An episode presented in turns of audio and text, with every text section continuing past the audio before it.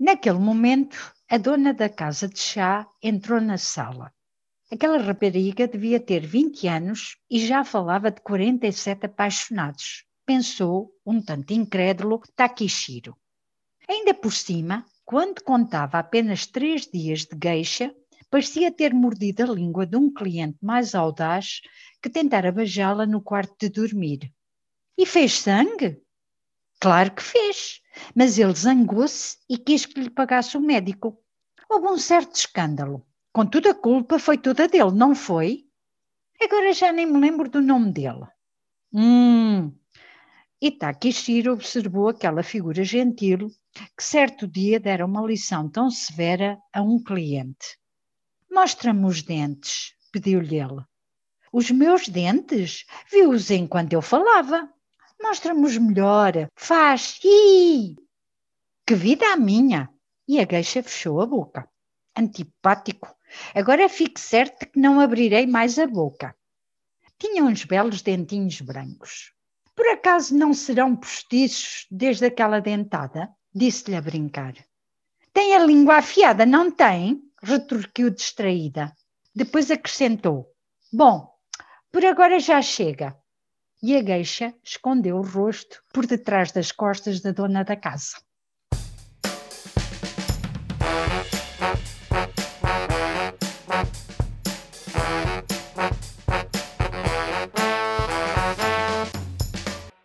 Olá, bem-vindos ao Contracapa, o podcast onde vamos falar de livros e leituras, realizado na Escola Superior de Educação e Ciências Sociais do Politécnico de Leiria. Hoje temos a sugestão de leitura de Alda Mourão, docente da ESEX. Seja muito bem-vinda à nossa conversa. Muito obrigada. Comece por perguntar que livro nos trouxe hoje. Trouxe um livro que tem como título Kyoto, o nome de uma cidade japonesa. E o seu autor tem um nome um pouco difícil de pronunciar e que eu normalmente só identifico como o apelido Kababata. Yasunari Kababata é o nome do autor que eu trago. E qual o motivo da escolha desta passagem? Esta passagem da obra não é talvez a mais ilustrativa. Na realidade, o livro traz-nos a história de uma jovem que foi adotada enquanto criança muito, muito pequena, perdendo o rastro à família, e portanto, essa, digamos que é a origem da trama, é exatamente agora do, do jovem adulto que desconhece as suas origens.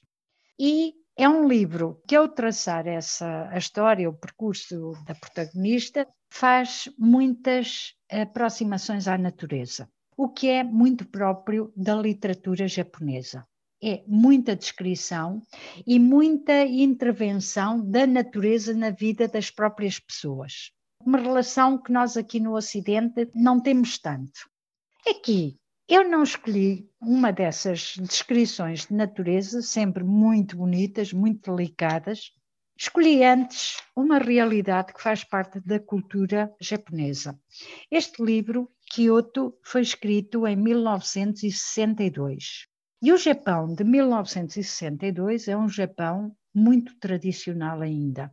Um Japão que está a recuperar de uma grande derrota da Segunda Guerra Mundial, que tinha estado até há pouco tempo ocupado pelos americanos e estava, de alguma maneira, a tentar eh, encontrar um caminho. E eu penso que este autor é um autor, como outros autores uh, japoneses que eu tenho lido nos últimos tempos, que uh, de facto nos dão conta de um Japão que anda à procura de um caminho.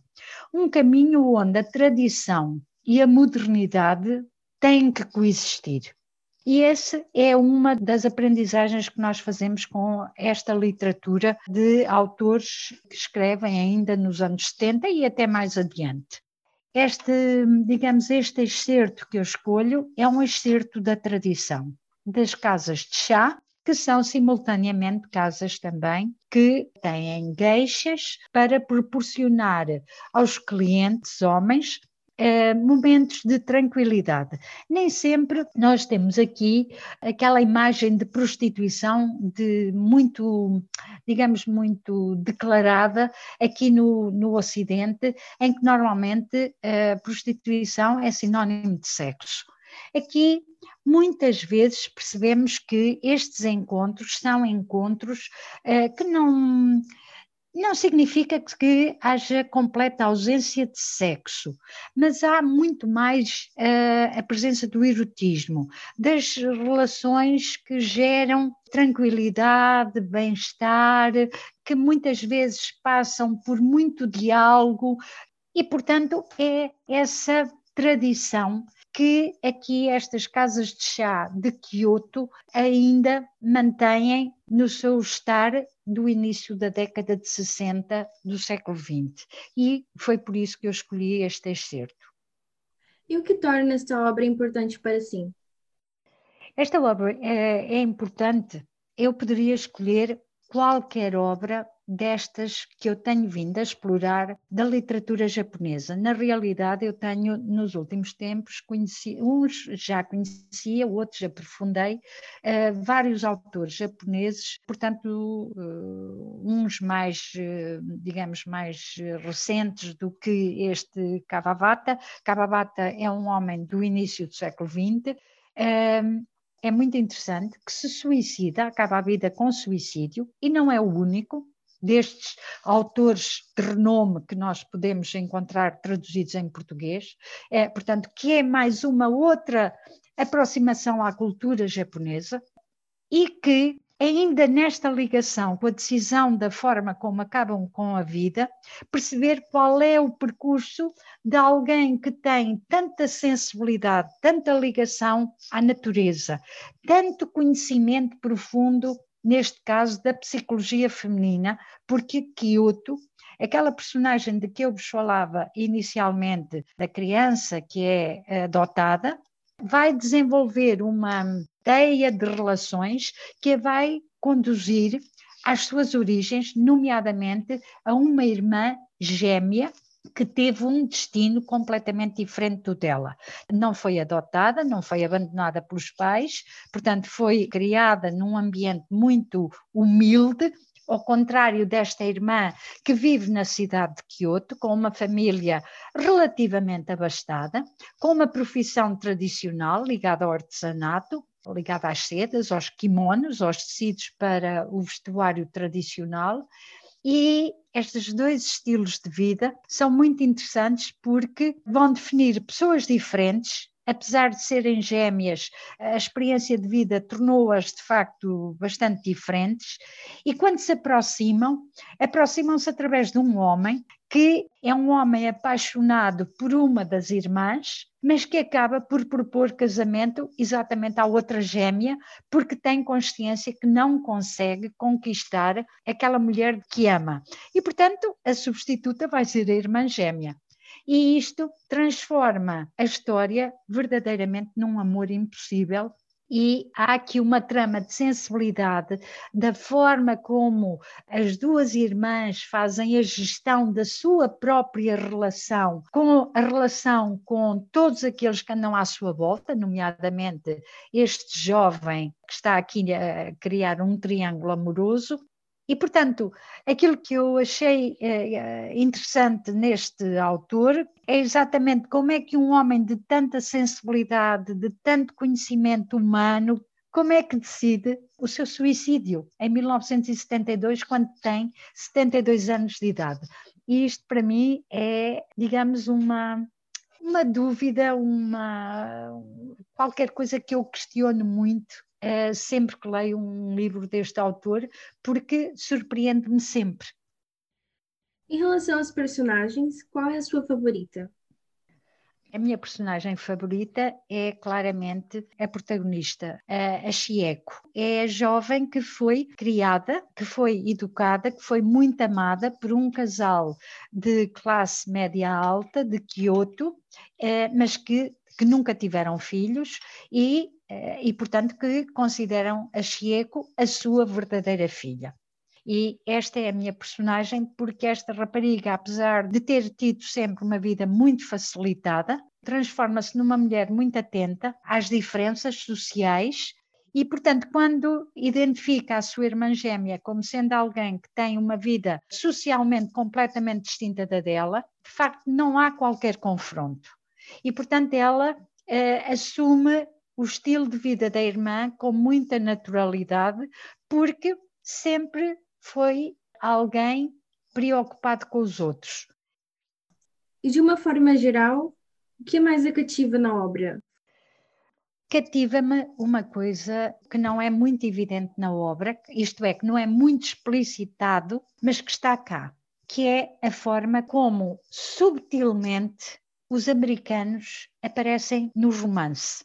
E aparecem sempre com uh, uma informação normalmente muito limpa, muito quase diríamos muito higienizada no que quer dizer uh, juízos de valor por parte dos japoneses, portanto, são ascéticos. E esta é uma forma de estar japonesa que eu acho particularmente interessante. Voltando a falar mais uma vez sobre o autor, há algo nele de que gosta especialmente? Uh, gosto, uh, portanto, é um autor consagrado, recebeu um prémio Nobel em 1968, e é um autor que, pelo que eu tenho acompanhado dele, ajudou jovens autores japoneses a internacionalizarem-se. E, portanto, internacionalizar significa poder encontrar um tradutor para inglês e, a partir do inglês, ser mundialmente conhecido. E eu própria tenho feito esse percurso, isto é, eu tenho lido autores que na sua origem foram lançados exatamente por Kawabata.